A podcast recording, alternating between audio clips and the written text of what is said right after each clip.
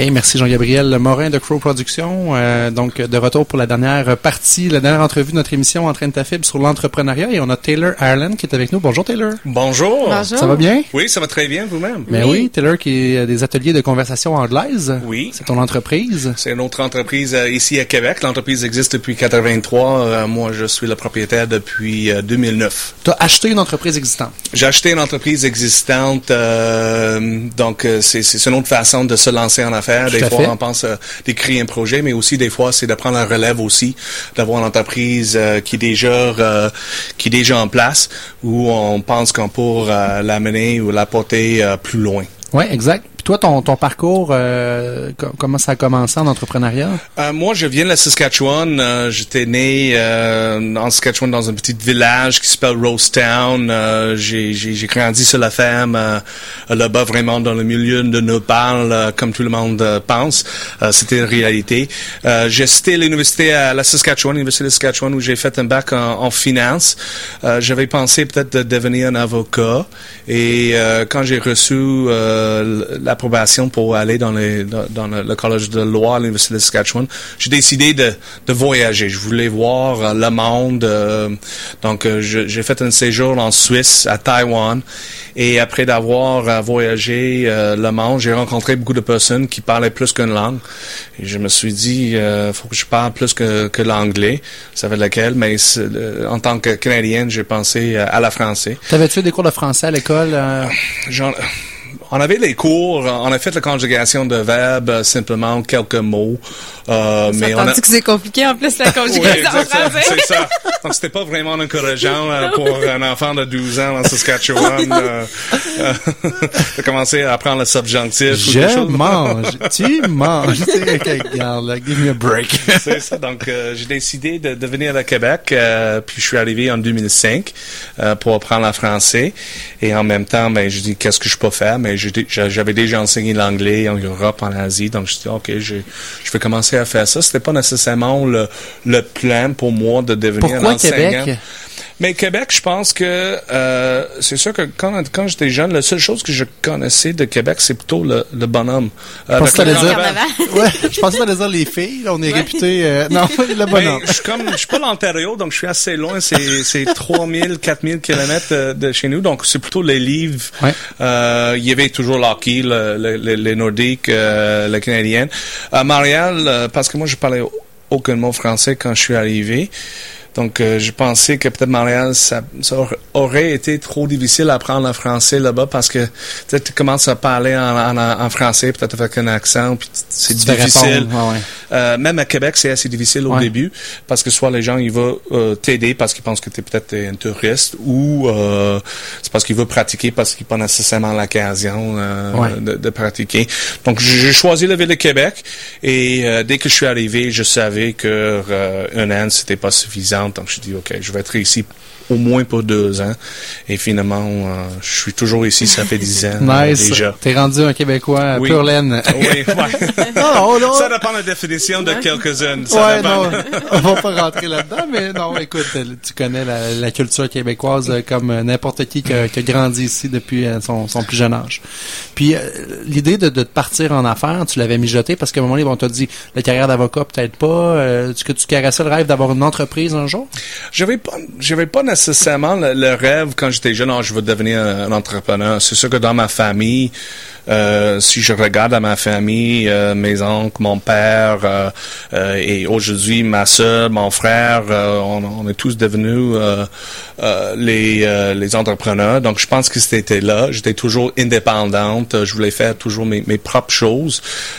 puis j'étais jamais vraiment motivé de travailler pour quelqu'un d'autre. Mhm. euh, C'était toujours plus facile euh, de, de, trouver la motivation quand j'étais responsable, responsable moi-même euh, pour le succès ou pour les les échecs. Les, échecs aussi. Donc, euh, c'est pas nécessairement quelque chose que j'avais pensé, mais finalement, j'avais l'occasion. J'avais euh, 29 ans quand j'ai acheté l'entreprise.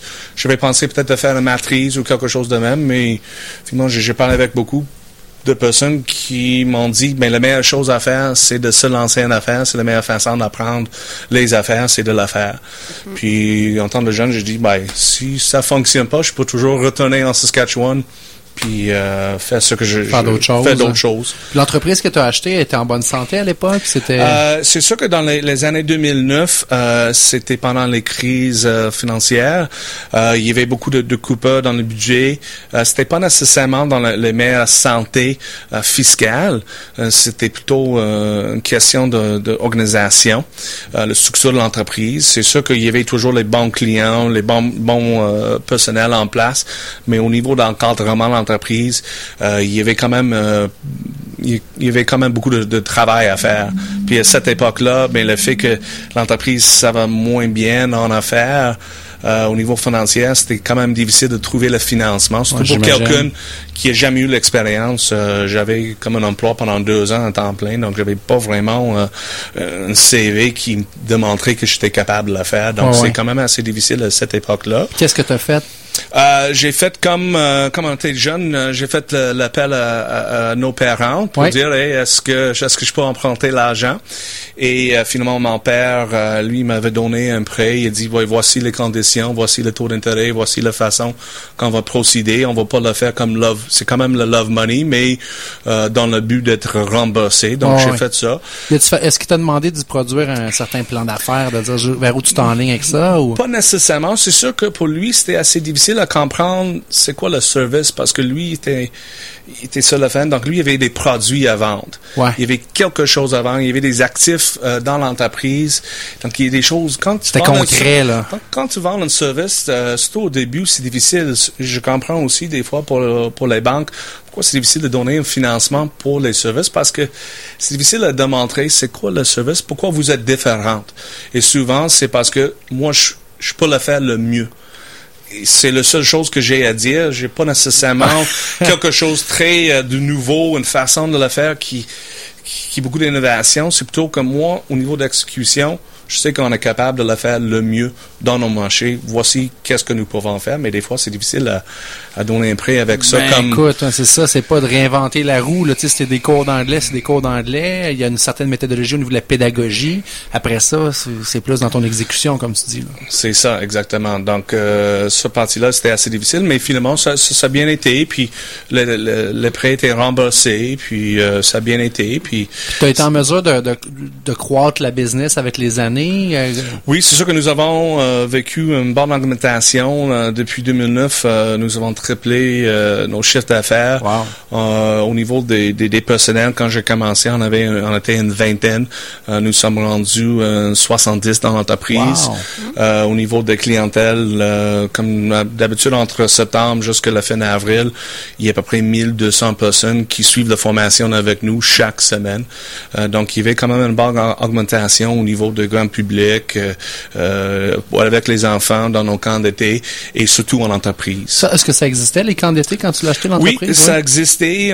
D'habitude, chaque été, on avait 150 enfants par été. Cette année, euh, nous, nous allons recevoir à peu près 500 enfants cet été dans nos, camps de jour à Collège de Champigny, à Saint-Foy, puis le cours Saint-Jean-Eudes à, Beauport. Donc, ça, ça, a augmenté aussi avec les années. J'allais dire, au niveau physiquement, les bureaux, est-ce que tu as eu besoin de, est-ce que vos bureaux, c'est quoi? C'est loué, c'est acheté? Mais c'est loué. Nos bureaux sont à place La Cité. Euh, donc, euh, nous avons 12 salles de formation. Euh, je le regarde, on a quand même plein de capacité. Je le regarde un peu comme les hôtels. On va voir un taux d'occupation dans nos salles de formation de un certain pourcentage pendant l'année. Donc, je, je, travaille plutôt pour maximiser. La saisonnalité. Hein, exactement, parce que le loyer... Euh, c'est le même à l'année. c'est le même à l'année, exactement. Puis de grandir avec le loyer, c'est assez... Euh, ça, peut être dispendieux, puis on trouve d'autres façons pour être efficace. Est-ce que euh, l'entreprise était là quand tu l'as acheté aussi? Oui. Tu n'as pas déménagé? Non, on n'a pas déménagé. L'entreprise est dans la LFS depuis que ce soit ouvert. OK. Puis tes clients, principalement, ça se trouve à être monsieur, madame, tout le monde qui veut s'améliorer en anglais? ou? C'est sûr qu'on a, on a trois créneaux. On a, nous avons des cours de grand public public où on peut dire peut-être c'est plus monsieur et mesdames tout le monde, mais même là, euh, la plupart de nos clients sont les professionnels. C'est leur motivation, c'est pour le, carrière. Mm-hmm. Donc souvent c'est les professionnels qui vont suivre les cours euh, chez nous et on a beaucoup d'entreprises, euh, soit dans le domaine des, assurances, aux technologies, aussi dans le, le, manufacturier. Donc il y a beaucoup des entreprises. principalement, on vise beaucoup avec les entreprises parce que on peut donner une valeur ajoutée aussi pour l'entreprise. Parce que souvent, c'est pour faire l'expansion vers l'Ouest canadien, aux États-Unis. Euh, donc, souvent, là, c'est vraiment euh, pour euh, répondre à un besoin des affaires. Exact. Est-ce que les cours sont tous aux places de la cité ou vous vous déplacez aussi en entreprise? On se déplace en entreprise. J'ai quelques entreprises où, mettons, nous avons cinq professeurs qui sont là tout le temps, lundi ou vendredi, qui, qui va faire la formation dans l'entreprise. Donc, grosso modo, on reçoit à peu près 350, 400 personnes à bureaux puis le restant, le 800 personnes, c'est euh, dans les entreprises. C'est-tu juste à Québec ou c'est au Québec au complet? C'est au Québec. C'est sûr que nous sommes plus présentes euh, à Québec, mais euh, de plus en plus, nous avons des bureaux à, Montréal qu'on va servir. Souvent, c'est parce que nous avons les clients ici qui sont dans le bureau là, ils étaient satisfaits avec le service qu'ils ont reçu, puis ils vont demander est-ce que vous pouvez faire la même chose à Montréal? Puis on est, on est bien content de le faire. Il y a quand même un bassin des anglophones à Montréal. Ben oui. Tandis Québec, c'est plutôt... C'est plus limité. C'est hein. plus limité. Puis qu'est-ce qu'il faut pour être un bon prof d'anglais? C'est sûr que euh, nous, je dirais que on a des professeurs, mais aussi on a des formateurs. Donc des fois, il y a une différence entre formateur et professeur. Mm-hmm. Je pense que pour un formateur, il y a quand même un bon encadrement, mais souvent, le, je pense que la clé, c'est de faire le, lien ou de, développer une bonne chimie entre les participants, entre les clients et les formateurs. Et souvent, en affaires, euh, dans les entreprises, souvent, ils ont déjà fait la grammaire, ils ont déjà fait beaucoup de révisions dans les écoles. Souvent, c'est ce qu'ils ont besoin d'avoir plutôt comme un genre de coaching. Qu'est-ce que je dois faire quand je, dois présenter mon, mon, produit, ou lorsque je suis dans un 5 à 7, ou dans une congrès, je rencontre quelqu'un dans l'ascenseur, pas nécessairement pour faire le, pitch, mais plutôt pour pour bien parler, pour bien paraître. Euh, qu'est-ce que je peux dire, qu'est-ce que je peux pas dire, parce qu'il y a des situations aussi euh, où on peut dire des choses, euh, c'est correct dans un dans un rencontre de bureau. Des fois, c'est dans un 5 à 7, c'est approprié. Donc, je pense que pour les formateurs, c'est d'avoir un bon encadrement, d'être capable de parler avec beaucoup de personnes qui viennent des, des, des, des, des places différentes. Ça, au bout de ligne, même quand nous avons des professionnels, c'est les personnes soit des humaines aussi, donc ils ont quand même les intérêts à, l'extérieur. Donc c'est, je pense, c'est important de, bien comprendre c'est quoi le besoin, puis donner beaucoup d'appui aux, participants, de dire, ben, vous avez fait une amélioration. Du feedback. Le feedback, vous avez bien fait ça. Voici qu'est-ce qu'on va faire pour les prochaines semaines. On va travailler là-dessus pour atteindre les objectifs et en même temps d'avoir les objectifs euh, réalistiques aussi. On peut pas penser qu'on va devenir bilingue en, suivant 30 heures de formation. En criant ciseaux. Mais je me trompe-tu où il y a un gros pourcentage qui vient de la confiance en soi? De dire, ah, moi, je suis pas bon en anglais, tu sais, j'ai pas la chance de le parler souvent. Mais en réalité, des fois, tu es peut-être meilleur que tu penses. Souvent, c'est le cas. Je dirais que euh, des fois, il y a beaucoup de personnes qui pensent qu'ils sont meilleurs qu'ils sont et d'autres qui, qui pensent qu'ils sont, sont pires qu'ils sont. Euh, la confiance, c'est important, euh, surtout dans une deuxième langue. Des fois aussi, on doit travailler sur le, les compétences de communication. Parce que des fois, les, les personnes, ah, je comprends pas, je comprends pas. Mais des fois, c'est parce que l'autre personne n'est pas bien, il, il, il communique pas bien. Donc souvent, c'est aussi de donner les, outils de bien communiquer. Comment on peut passer un message clairement. Hmm. Euh, Parce que la subtilité est là pour apprendre une deuxième langue. Puis moi, c'est ce que j'ai trouvé dans mon développement personnel en, anglais. À un moment donné, tu viens que tu as un vocabulaire qui est très, euh, qui, est bien étoffé, puis que tu peux, je peux avoir des conversations en anglais dans bien des sphères de ma vie. Mais là, des fois, tu te dis, comment je peux faire pour soit le non-verbal ou faire passer mon message de façon plus subtile, un petit peu plus politisée, des fois comme discours. Puis là, faut que tu fasses attention parce que tu veux pas vexer la personne. Si je veux te faire un statement, je veux clairement te dire quelque chose, puis que les seuls mots qui viennent en tête, c'est des mots qui sont trop puissants. Mm-hmm, mm-hmm. Je peux te vexer, je peux faire vraiment des, des bêtises. Surtout en affaires, ça peut être dangereux. Là. Fait qu'il y a cette subtilité-là que vous devez venir enseigner, j'imagine. Exactement, c'est ça. Puis des fois, c'est important que de démontrer pourquoi c'est important. Souvent, c'est avec les temps verbes, vocabulaire, où on peut être diplomatique. Et des fois, il y a des clients qui disent, ben, je veux pas faire la grammaire, je veux pas faire ça, mais je veux quand même être subtil, je veux être bien capable de passer un message, mais c'est en utilisant temps verbe que on peut devenir plus poli, Ouais. euh, on peut dire non sans être trop direct. Donc, c'est c'est de, de, de- donner les raisons pour lesquelles c'est important de l'apprendre. C'est comme la même chose euh, quand on était jeune euh, à l'école avec les mathématiques. Des fois, on- pourquoi on fait les chiffres, mais faut avoir comme une raison pour laquelle je, je Ben dois oui, l'apprendre. Pourquoi derrière ça? Puis ça, Donc, des fois, c'est la même moi. chose. Exactement, mais À des fois, on, on travaille là-dessus pour donner les raisons pour lesquelles, voici les temps verbes, voici les, les expressions à, à apprendre, et voici dans telle situation, vous pouvez l'utiliser, et c'est quoi l'importance? Juste un exemple là, euh, qui me vient en tête. Quand tu dis excuse me là, à quelqu'un, là, mettons que je suis dans un 5 à 7, j'accroche quelqu'un. Si je dis excuse me, c'est un petit peu agressif, je pense, hein, de dire ça. Ou, euh, Non, je pense que c'est c'est aussi des, des fois c'est dans la façon que tu le dis. Si tu dis euh, mais excuse me au lieu de excuse me, ben ça, ça change beaucoup. Ouais. Mais de dire excuse me, c'est pas grave. On peut dire un pardon on, me On euh, dit pardon me, mais pardon me, c'est ça devient un peu vieux aussi. Ah ouais? Euh, Ok. c'est- très euh, c'est Proto- très protocole. Ah. Pardon me, sir. Fait qu'il y a- il y a beaucoup de subtilité dans, dans une langue seconde comme ça. On vient qu'on... Je pense que l'immersion, c'est bon. Vous, c'est quoi votre approche, vous, dans vos cours? Est-ce qu'on parle seulement qu'en anglais ou... Je dirais que la plupart du temps, on essaie de toujours, ça dépend le niveau. C'est sûr que pour les débutants, des fois, on va donner les expressions Ah oui. ou les choses comme ça en français. Mais je pense que c'est très important de commencer à faire le cours 100% en, en Ah oui. anglais. Donc, on, on tente de faire ça. Euh, et évidemment, c'est sûr que mesures, c'est la meilleure façon de le faire.